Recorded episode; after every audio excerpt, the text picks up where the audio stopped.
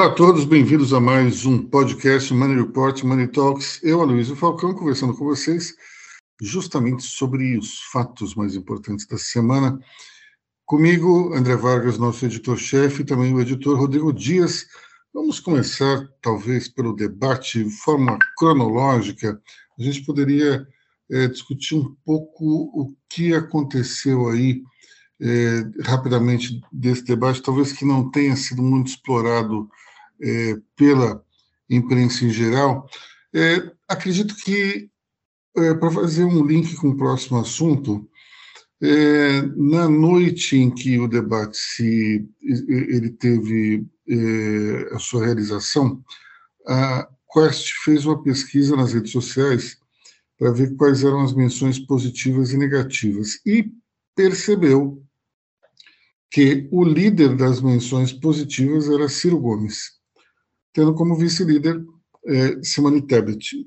Hoje nós vimos pelo Datafolha que esses dois nomes tiveram um, crescimento, não muito expressivo, não muito é, espetacular, mas talvez o suficiente para tirar o sono da equipe de Lula, que esperava ainda uma vitória no primeiro turno.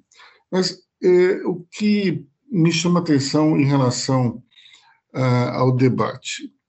Primeiro, uma, é, uma não diria uma falta de preparo, acho que tá talvez mais um destempero do presidente Bolsonaro é, nessa questão de dar uma lacrada em cima da jornalista Vera Magalhães, primeiro e depois em cima da senadora Simone Tebet. É, em relação a essa lacrada da Vera Magalhães, eu gostaria de dizer uma coisa sem nenhum viés corporativista. É, 95 ou 98, ou talvez 99% das pessoas que estavam vendo o debate não sabem exatamente que Vera Magalhães é uma jornalista que tem um trabalho respeitado, mas que ela tem nos últimos anos é, uma, um, um, digamos, uma crítica contumaz ao governo.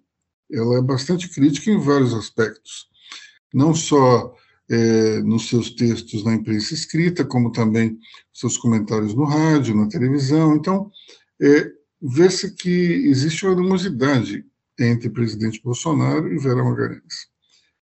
Agora, é, dar essa lacrada é uma coisa, para mim, absolutamente dispensável, porque é, o que fica para quem estava vendo o debate era um político sendo deselegante com a jornalista.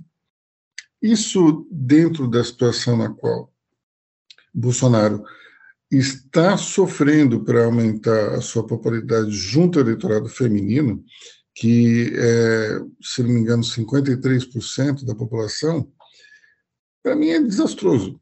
Quando você vê que o presidente sabe que ele, que ele precisa melhorar entre as mulheres, mas mesmo assim comete uma certa grosseria com a jornalista, coisa pergunta ali, então, eu vou dizer uma coisa, não era nada do outro mundo também, mas, enfim, a, a sensibilidade que existe hoje dentro do grupo bolsonarista é muito interessante. É, nós temos um, uma situação muito curiosa. É, geralmente esse grupo fala muito do mimimi que existe na esquerda, mas tem mimimi de direita também, que é muito claro. E eu vou dar um exemplo para vocês. Essa semana, o site bolsonaro.com.br ele caducou. Esqueceram de renovar o site. Algum incauto foi lá e pagou e se tornou o dono desse site. E o transformou num, num verdadeiro show de horrores para a campanha de Bolsonaro. Imagens que satirizam o candidato, é, comparando a Adolf Hitler ou até ao demônio, enfim. Algo complicado. Né? E, e o André está aqui lembrando que o custo de renovação é 40 reais. Então, vê-se que o amadorismo impera na equipe do presidente. Mas, enfim, é, por conta dessa situação, nós tivemos é, um, uma grande celeuma. Afinal de contas, o, o, o nome do presidente está num site que o critica ferozmente. Pois bem, é, quando você olha na, nas redes sociais de apoio ao, ao governo, ao presidente Bolsonaro, é, em vez de se reclamar é, justamente sobre o amadorismo, que impediu a renovação desse, desse site, se reclamava sobre o Canária, que havia pago os 40 reais para renovar, para conseguir o site para eles. Então, é interessante isso. Existe uma grande é, pisada na bola por parte da equipe do, da campanha do, do presidente, mas nunca a culpa é desse pessoal, sempre a culpa é de alguém que se aproveitou de uma brecha para fazer algo que talvez moralmente seja questionável. Mas nós temos aí um mimimi de direita que é frequente e acontece várias vezes durante essa campanha. Bom, é, para fechar a questão do, do debate, também nós tivemos uma fake news é, em cima justamente de Vera Magalhães. Após o, o, o debate na Band, teve um, o programa Canal Livre, no qual é, alguns jornalistas participaram, e Fabíola Cidral, que era uma das, das âncoras, é, relatou uma conversa que teve com a senadora Simone Tebet, na qual ela disse que tinha feito uma provocação ao presidente Bolsonaro de propósito. Aí deram uma editada e apareceu como se a, a, a pessoa que fizesse esse comentário fosse a jornalista é, Vera Magalhães, que não foi. Enfim, é, isso acabou rodando é, nas mídias sociais, até em uma, uma emissora de TV. Enfim, lamentável que se manipule tão, de maneira tão rasa a, a informação dessa maneira. Né? André. Sobre a jornalista Vera Magalhães, o Instituto Data Vargas informa que, após o debate, ela está em sexto lugar nas intenções de voto para a presidência. Porque, afinal, eh, eh, essa, essa postura, essa postura agressiva do, do, do presidente Bolsonaro, do bolsonarismo, é que aliás não é só do bolsonarismo, né? essa questão de atacar o, o carteiro, né? eu preciso lembrar que Vera Magalhães também é odiada entre os petistas.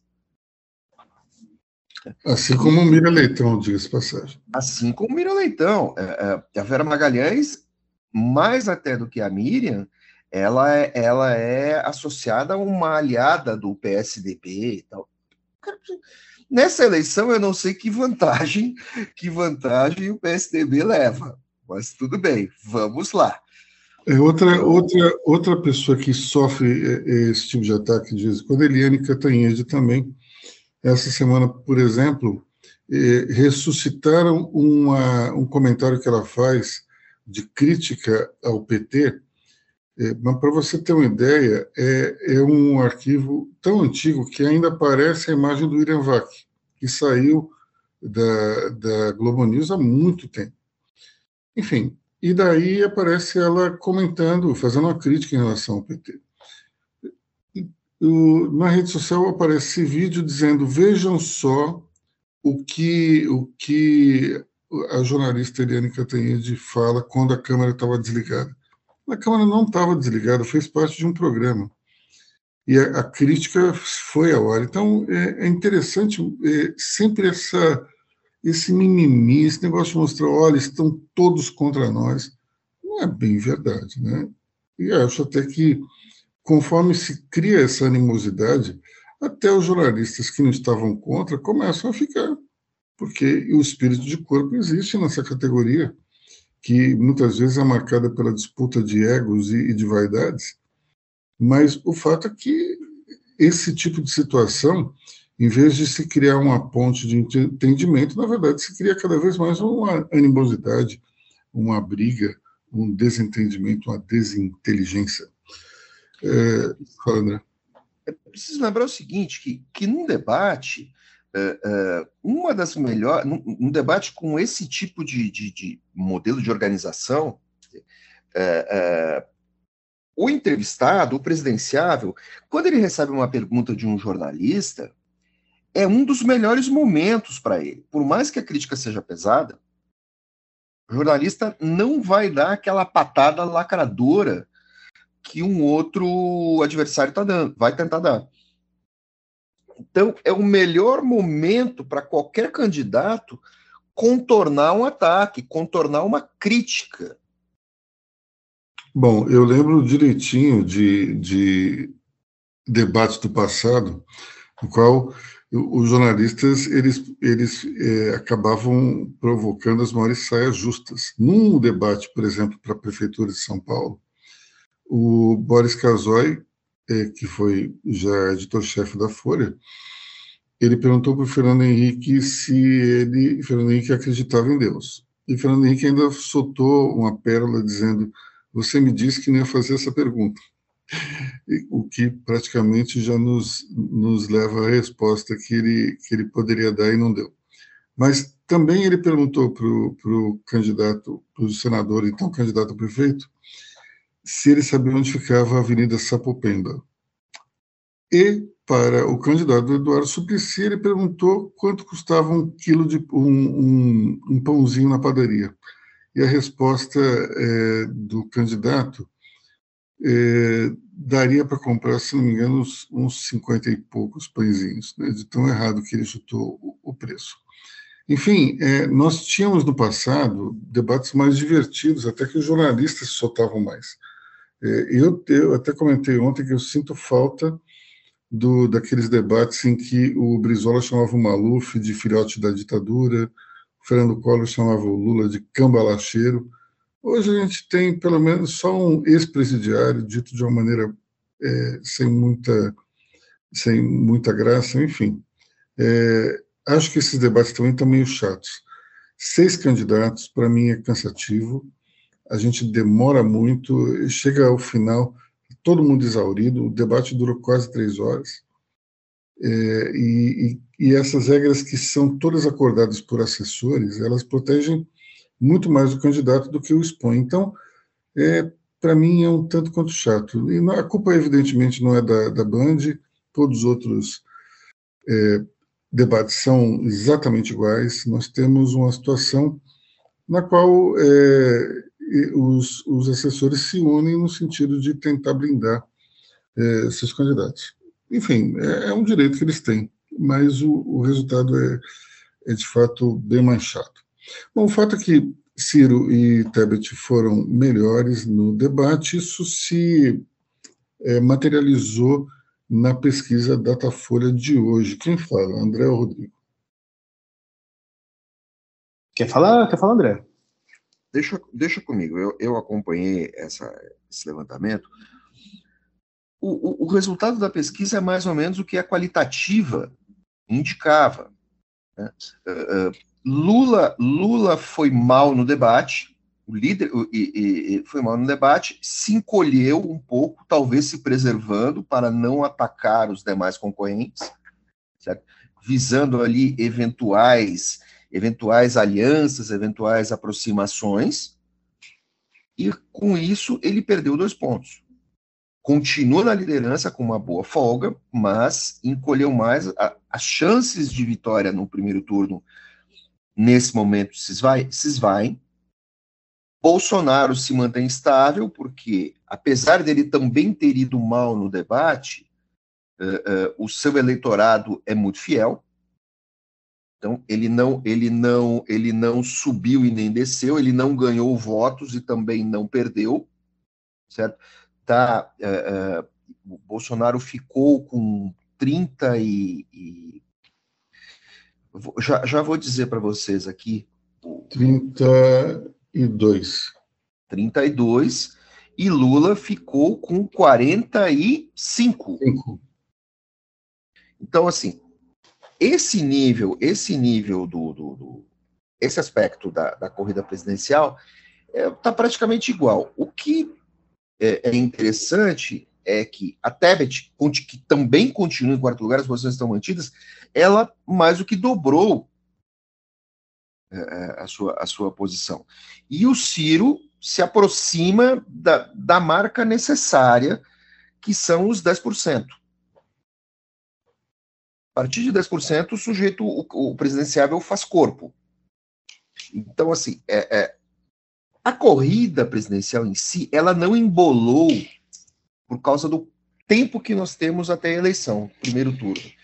Se essa, se esse resultado do, uh, uh, estatístico fosse alcançado há dois meses, dois meses atrás, a, a dinâmica das alianças, a dinâmica da, da, da corrida eleitoral seria é, obrigaria uma mudança de, de, de, rumo por parte dos candidatos na liderança.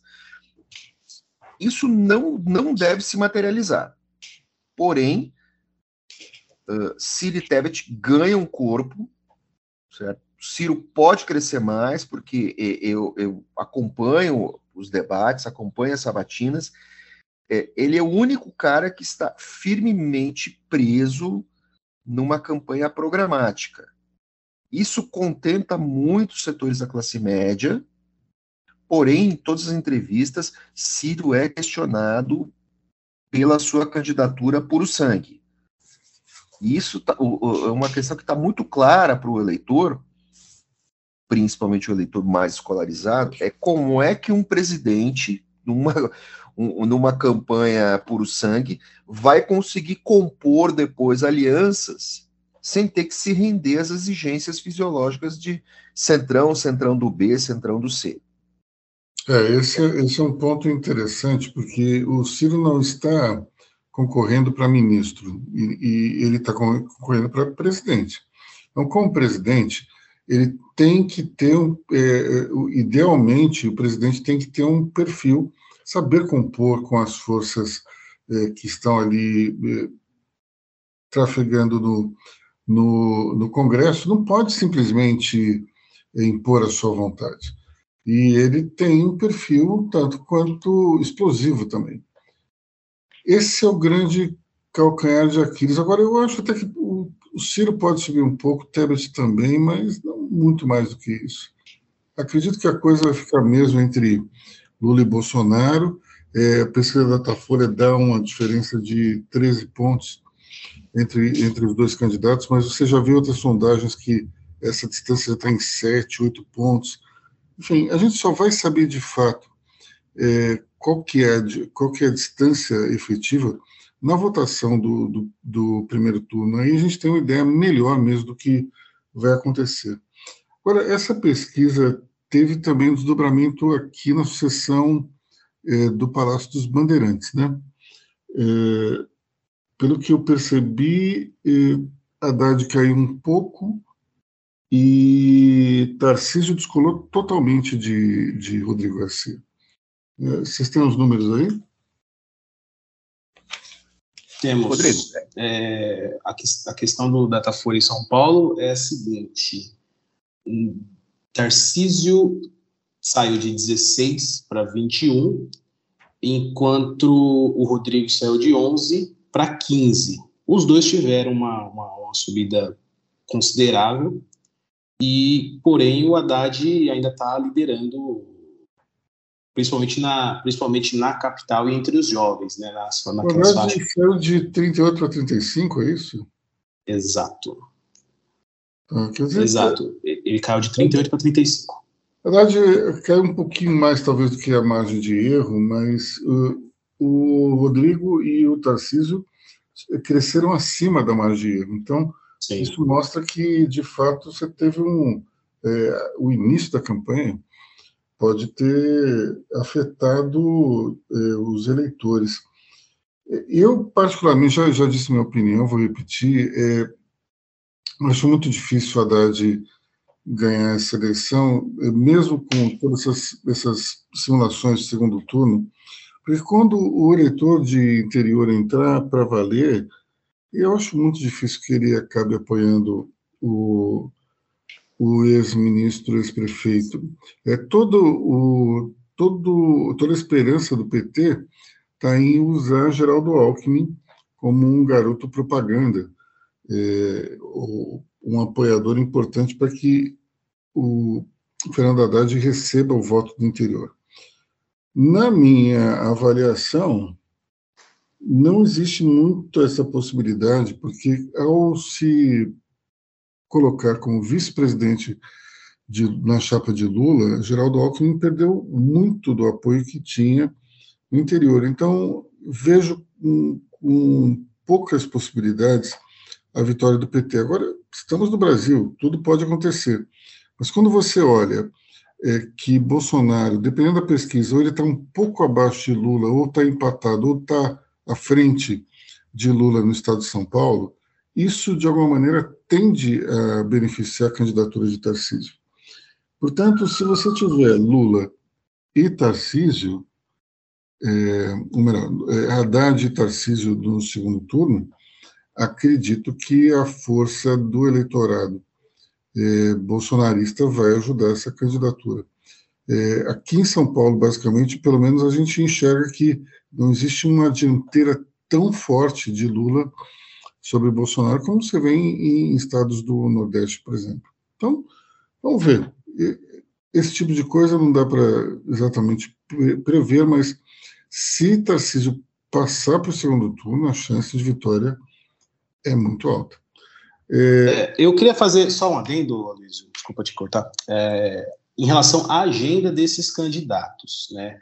A gente vê esse salto significativo de Rodrigo e de Tarcísio, porém, eu queria chamar a atenção o seguinte, o Alckmin, o, uh, todo, a estratégia do PT diz que o Alckmin é o cara do PT para catapultar, né, principalmente no interior de São Paulo, o nome do Haddad.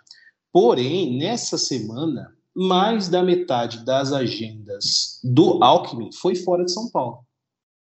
E assim, o Alckmin ele tá, está sendo usado em São Paulo consideravelmente, seja por uma questão simplesmente estratégica, em entidades sociais, filantrópicas, é, um, e um público, e um público que, é, um setor que o Alckmin enquanto governador, ajudou bastante e tem muito, muita influência, desde associações comerciais, é, enfim, entidades ligadas a autarquias do Estado, enquanto ele era governador.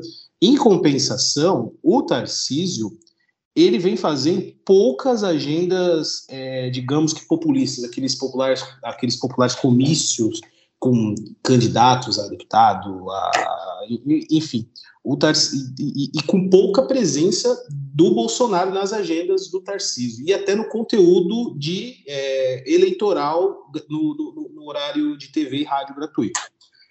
Então, assim, é, eu não acredito que tenha dedo estratégico nisso, porque em um cenário que Haddad tem tudo para desidratar a cada segundo, é, tanto o PT quanto o Tarcísio é, se não estão entregando 100% daquilo que podem entregar para o eleitorado paulista. Em compensação, Garcia, ele é um candidato que faz agenda a todo momento, desde as 9 horas da manhã até as 10 horas da noite, e não é por menos, né? Tem, tem a máquina do Estado na mão, já tem já tem a tradição tucana de fazer eleição no Estado. Enfim, é um, vai dar muito pano para manga ainda essa, essa corrida. Interessante o seguinte: o Garcia se apresenta na propaganda eleitoral e ele meio que parece um, um, um clone do Alckmin. Sou do interior, paulista raiz, meio caipirão, vim do interior, fui para a cidade, estou aí na estrutura partidária há tanto tempo e tal. Ele se apresenta meio como um, um político tecnocrata, muito parecido com o jeito com que o Alckmin se projetou a partir do falecimento do Mário Covas e a partir de como o Alckmin criou a sua figura pública político. Né? Agora, tem um outro fator que é, que é curioso, que, que, que não é muito comentado, que é o seguinte: é como o Tarcísio tem se apresentado. que é de uma maneira muito parecida com a maneira com que o, o, com o Rodrigo também se apresenta. Se você for olhar a maneira com que o Tarcísio se posta e tal, ele, ele poderia não ser um candidato do Bolsonaro, ele poderia ser um candidato de outro partido. Até porque na eleição para governador, essas questões ideológicas, elas ficam muito diluídas. Para prefeito também, mas para governador mais ainda. Então, se você olhar a campanha do Tarcísio, ele, ele poderia ser um candidato do, do PSDB, ele poderia ser um candidato do Novo, ele, pode, ele, é uma coisa meio, meio sem uma pegada, assim. Ele poderia ser um candidato aliado ao PT. Então ele é meio, ele é meio amor, até porque ele é um sujeito que não tem, é, é não tem, é, é, está nascendo na vida, na vida política, né? Ele tem uma vida pública como tecnocrata, ministro e tudo mais, mas por enquanto ele está nascendo enquanto candidato.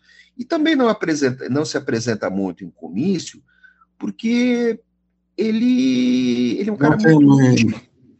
Ele, ele não é do caixote. Ele não é do caixote. Rodrigo é mais o caixote, Haddad é mais o caixote. Então, eu acho que para o Tarcísio é bom ele não fazer muito comício nesse momento. Ele só vai conseguir, é, é aquele cara que ele só vai conseguir bem no comício se tiver um cara bom de palanque né, que pegue ele pela mão. Então, o Tarcísio vai bem ao lado de Bolsonaro. É, aqui, eu... tem essa característica. É, o, o, o Alckmin era um, é um, cara que não é bom de palanque. O Serra era um cara que era péssimo de palanque. Você tinha vontade de jogar um tomate no Serra. Eu, eu cobri muito comício do Serra. Campanha do Serra, ele dava bronca em, em, em eleitor. Nossa senhora, eu, eu, eu, cobri uma campanha do Serra em, em a presidência em 2002, que ele ficou revoltado porque as equipes de imprensa vão acompanhando o cara do interior. O Serra fazia um comício, terce... na terceira vez que ele fazia o comício, tinha um monte de jornalistas que se reunia, um se apoiava no outro e fazia de conta que estava dormindo, na, na, cara do Serra.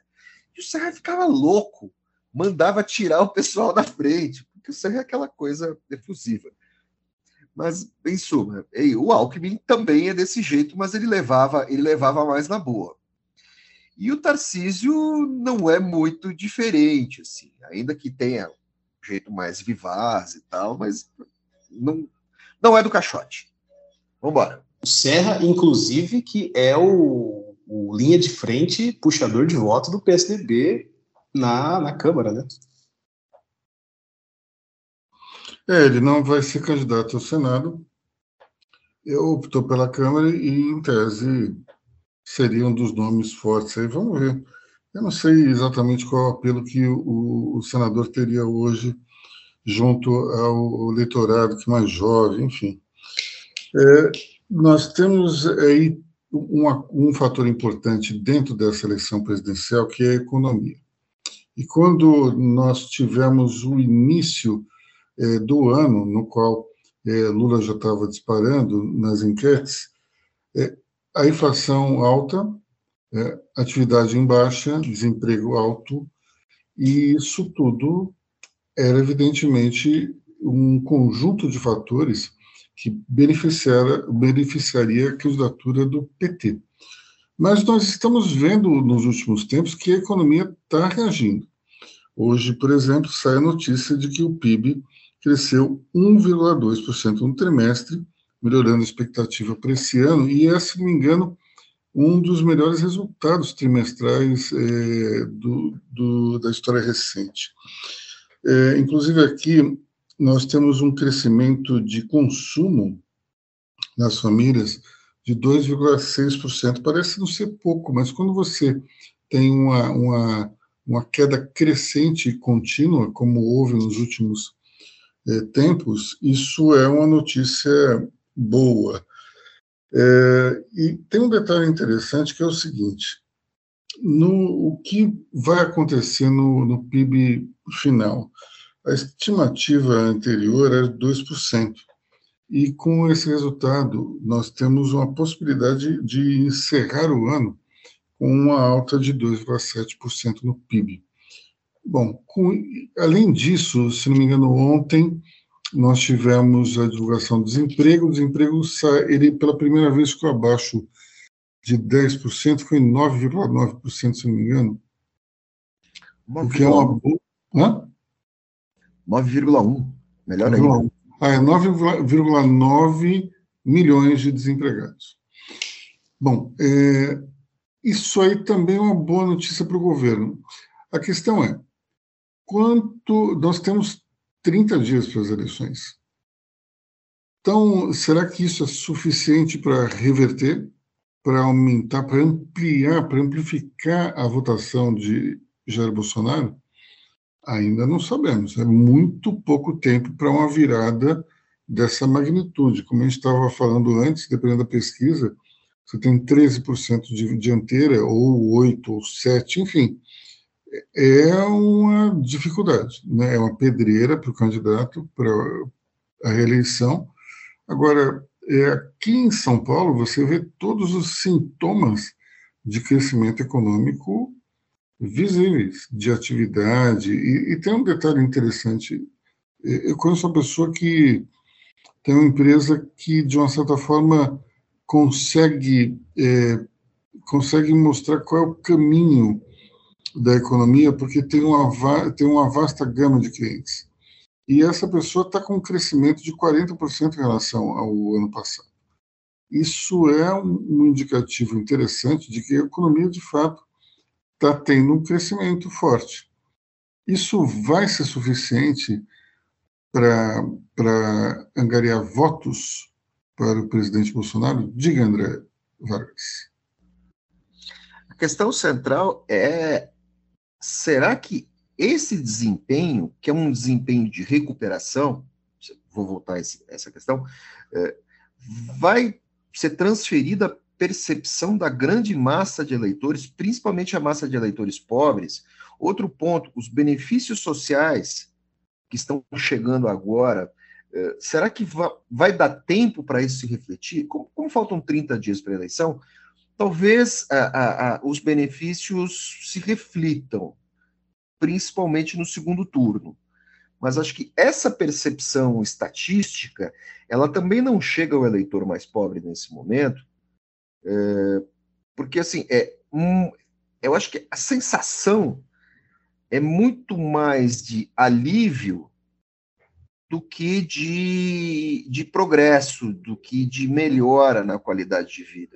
É, é, é apenas uma recuperação que é necessária e é importante. Essa questão do PIB ser 2,7%, é, eu lembro que, que no passado se dizia assim: puxa, o Brasil cresceu 1%, mas o Peru cresceu 5%.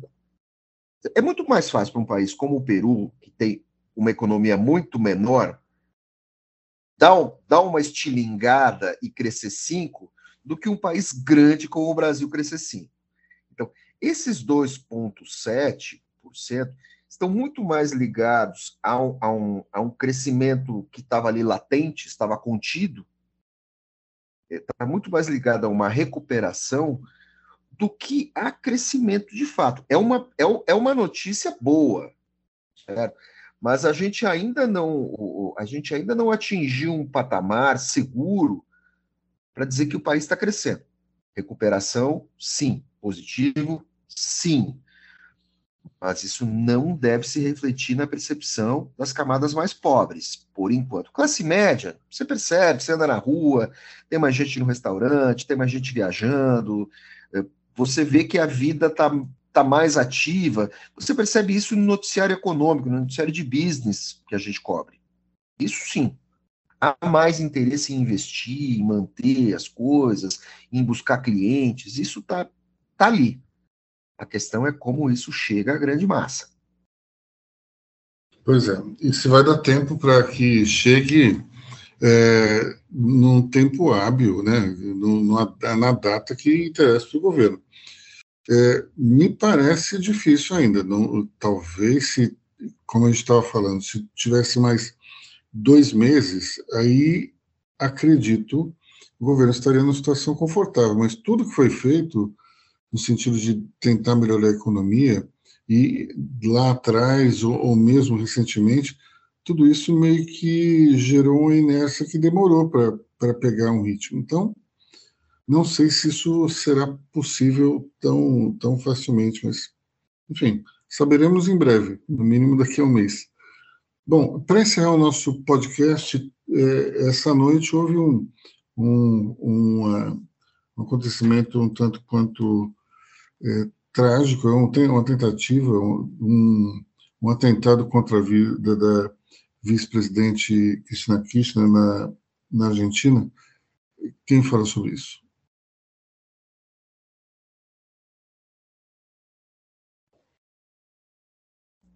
Cri, cri, cri, cri, cri, cri, cri, cri, aquele, aquele, né? Aquela coisinha de grilinhos. É, Posso falar? Voltei, voltei. É, foi por volta das 21 horas de ontem, da quinta-feira. É, um brasileiro, nem tão brasileiro assim, é, Sabag Montiel, 35 anos, ele simplesmente chegou a poucos centímetros da, da vice-presidente Cristina Kirchner e disparou a queima-roupa um, um, tiro do, um tiro na tentativa clara de assassinar a vice-presidente. E eu conversei com a Luísa antes no podcast, a Luísa falou que isso é comum em, em pistolas, em revólveres que tem que fica muito tempo com a pólvora ali parada sem uso. Você, André, que provavelmente deve ser membro de algum clube de tiro, você acha que essa essa probabilidade existe, é grande? Foi isso que aconteceu? Eu acho que é o seguinte: é, maluco pegou a primeira arma que encontrou, certo? E aí vamos fazer aí uma observação pela defesa pro armas. Não deu uma arma que estava sem manutenção, as pistolas engripam.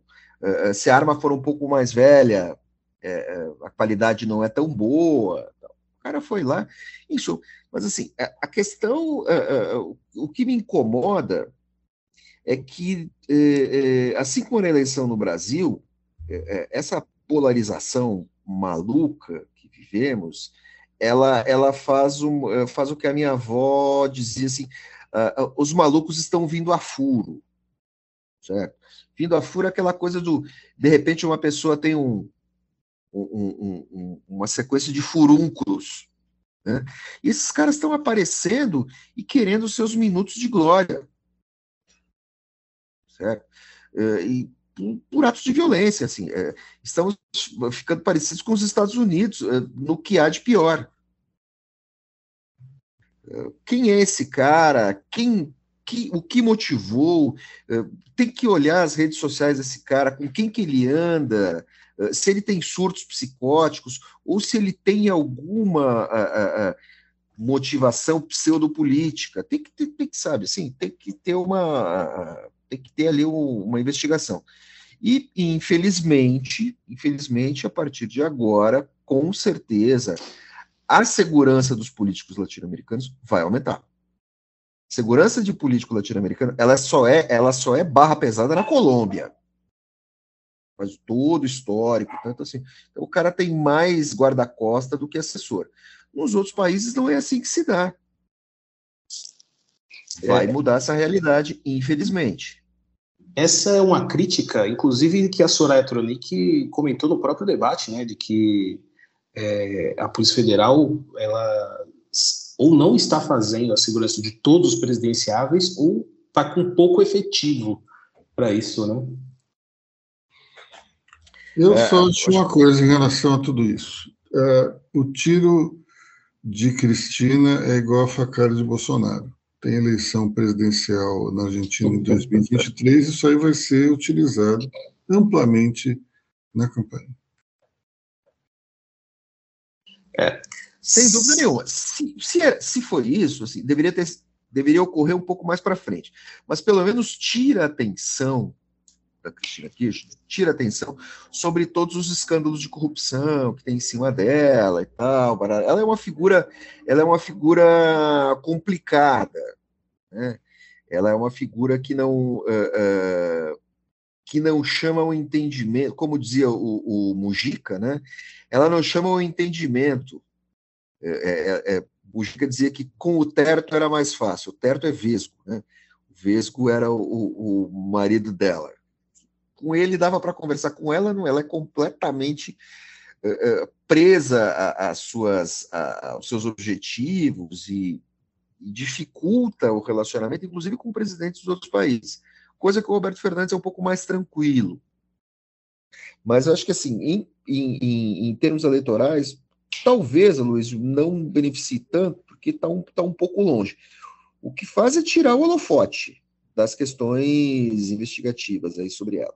Então, veja só, eu não falei que vai beneficiar, eu disse que vai ser usado. Entre ser usado e, e você ter um benefício, tem uma certa diferença, né? Mas claramente isso vai ser usado, assim como a facada está sendo reprisada aí também no, eh, pela campanha de Jair Bolsonaro quatro anos depois. Isso é inevitável. Bom, meus amigos, acho é. que ficamos por aqui nesse, nesse nosso debate. Hoje, sem a nossa editora Lorena Giron, o que faz com que os nossos comentários sejam é, um pouco mais sucintos, já que não temos uma quarta personalidade falando. Então, ficamos por aqui. Eu desejo a todos um grande fim de semana, para todos uma ótima semana. Tchau. Antes de me despedir dos nossos ouvintes, eu só queria fazer um parênteses e lembrar da questão da, da Datafolha para o Senado paulista em São Paulo, que constatou que o Márcio França, candidato do PSB, tem mais que o dobro, quase o dobro praticamente, do, é, falar a verdade, mais que o dobro do segundo colocado, que é o astronauta Marcos Pontes, do presidente Jair Bolsonaro. Uma boa, um bom final de semana a todos e até semana que vem. Meus caros, até a semana que vem, um final de semana astronômico para vocês.